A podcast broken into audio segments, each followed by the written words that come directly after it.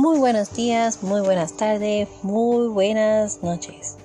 Conociendo Calle con su moderadora Aida Mendoza. El tema de hoy es un adelanto al que próximamente estaremos hablando más detalles, que es un simposio que se ha de celebrar el 20 de febrero del 2021, 2021 de forma virtual pero el tema es el primer simposio de la montaña y queremos darle un adelanto a nuestros amigos de podcast Conociendo Calle. Somos íbaros, pero ¿cómo la literatura ha trabajado el tema del jíbaro? Conocer el jíbaro me hace entender mi puertorriqueñidad con el pasar del tiempo ha cambiado la connotación con lo que usamos el concepto jíbaro. ¿Alguna vez te han dicho, oye, pero qué jíbaro tú eres? O, o has escuchado, jíbaro soy, con orgullo. Y en el primero te están diciendo, oye, pero qué, qué flojo eres. En ocasiones puedo sentirme orgullosa de ser jíbara, en otras tratan como de disminuirnos. Pero la pregunta es, ¿y nuestra literatura? ¿Cómo lo ha utilizado? Para fines de este adelanto, definiremos qué es jíbaro. Mira, se ha denotado como la gente de la montaña puertorriqueña que vivían en la tierra en el corazón de la isla y son la columna vertebral de la cultura puertorriqueña. Destacamos que la palabra jíbaro es de hecho una palabra nativa taína que significa gente de bosque en Puerto Rico. El jíbaro se ha convertido en un símbolo nacional en Puerto Rico para representar al campesino autosuficiente, a establishments de raza mixta en Puerto Rico. La formación de los jíbaros surgió de un deseo entre los colonos ya a finales de 1500 de separarse de las limitaciones gubernamentales, raciales, religiosas y económicas instituidas por la influencia española en Puerto Rico. Los colonos que se sintieron aislados en Puerto Rico debido a la estricta jerarquía social y un ciclo cultural establecido dominantemente por los españoles se retiraron a la montaña en busca de un estilo de vida más independiente, mezclando principalmente con los africanos, pero posiblemente también con los taínos nativos. Sin embargo, esta formación del jíbaro es un relato básico en nuestra historia el jíbaro es una figura muy marginada debido a la percepción de ser atípicos para el orden social, ya que forjaban su propio estilo de vida, donde la agricultura era valorada por encima de la industria y las jerarquías raciales no eran profundamente consideradas. Sin embargo, esta separación de la cultura dominante creó un estigma de que el jíbaro era un inculto, un perezoso, irrelevante, similar a la estigmatización que hacen a los de las montañas de allá de Estados Unidos. Entre los autores que han escrito sobre los jíbaros cabe destacar a Miguel Cabrera, que en el 1818 él escribió Coplas del Jíbaro. Cuando se escribieron esos versos del Jíbaro, no era la primera vez que se mencionaba la palabra Jíbaro ejemplo en la prensa.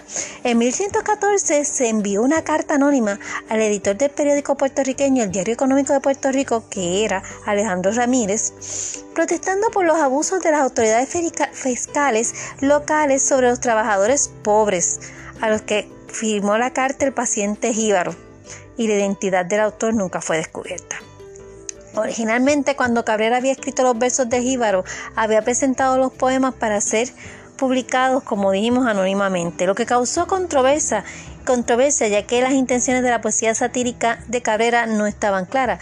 Llevaba a muchas personas a creer que era un ataque conservador al nuevo orden político logrado por el establecimiento de la Constitución Española de 1112, que había otorgado más autonomía a Puerto Rico. Debido a la mala interpretación, Cabrera se presentó como el autor de los poemas y aclaró sus intenciones liberales de burlarse de la oposición conservadora. El contenido de los versos reflejaba una perspectiva más anárquica que celebraba la libertad otorgada por la Constitución Española para hacer lo que uno quiere sin temor a la intervención eclesiástica, criticando los sistemas cívicos y patriarcales inculcados por las autoridades clericales, dar una voz simbólica a los analfabetos oprimidos. Jíbaros representa una amenaza para las élites educadas y conservadoras, porque otorgaba a los jíbaros establecer conversaciones políticas que antes se creía imposible, expresando libertad en términos de mentalidades liberales que rechazaban las restricciones políticas y sociales.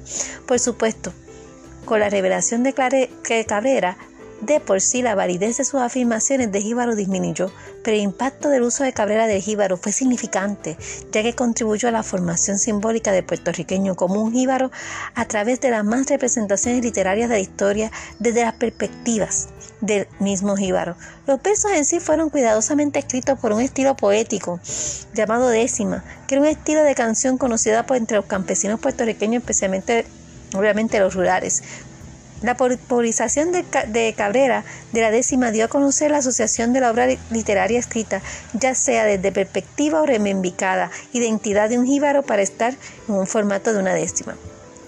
Miren, Cabrera no se inventó el jíbaro, ya era un término común, era una voz capaz de crear un arquetípico arquetipo increíblemente potente para el campesino rústico que se convertía en la base de muchas críticas literarias históricas, así como un símbolo para los puertorriqueños se identificaran con el fin de diferenciarse del dominio español. La intención de Cabrera era reclamar una identidad para el jíbaro en la escritura poética, con el fin de hacer un punto político se convirtiera en un tropo popular en la poesía y en la música puertorriqueña, ya que permitió hacer un intento en una perspectiva exclusivamente puertorriqueña. Los relatos históricos desde el punto de vista de un jíbaro comenzaron a encontrar su camino en la publicación, y si la validez de esos puntos de vista pueden ser planteados y reconocidos o no. El deseo de presentar la historia desde la perspectiva de un jíbaro se ha convertido en una poderosa declaración para la literatura puertorriqueña.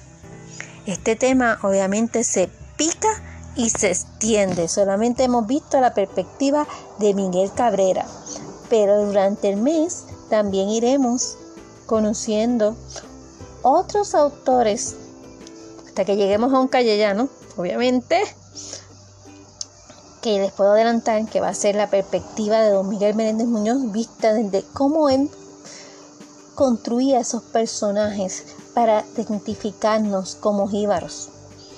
Así que si quieren conocer más, pues los invitamos al simposio, el primer simposio de El Jíbaro de la Montaña, de la raíz identitaria. Ya estableceremos más, más datos para que ustedes puedan puedan ver este simposio. Obviamente por la pandemia del COVID-19 ha de ser eh, virtual. Pero si quieren también comunicarse con nosotros, estos, estos episodios se transmiten por Facebook, por mi Facebook. Eh, pueden poner Aida Mendoza y van a encontrar estos episodios. Si quieren ser parte ¿verdad? de los auspiciadores para que eh, la calidad de nuestras grabaciones sea mejor, pues pueden realizándonos, dejándonos un mensaje, ya bien sea en el mismo Facebook. También vamos a tratar de integrarlos en, en Instagram, pero pueden verlo también a través de la plataforma Anchor y también están en Spotify. Así que conociendo a Calle, continuará con su moderadora Aida Mendoza. Vive la historia y encontrarás grandes tesoros.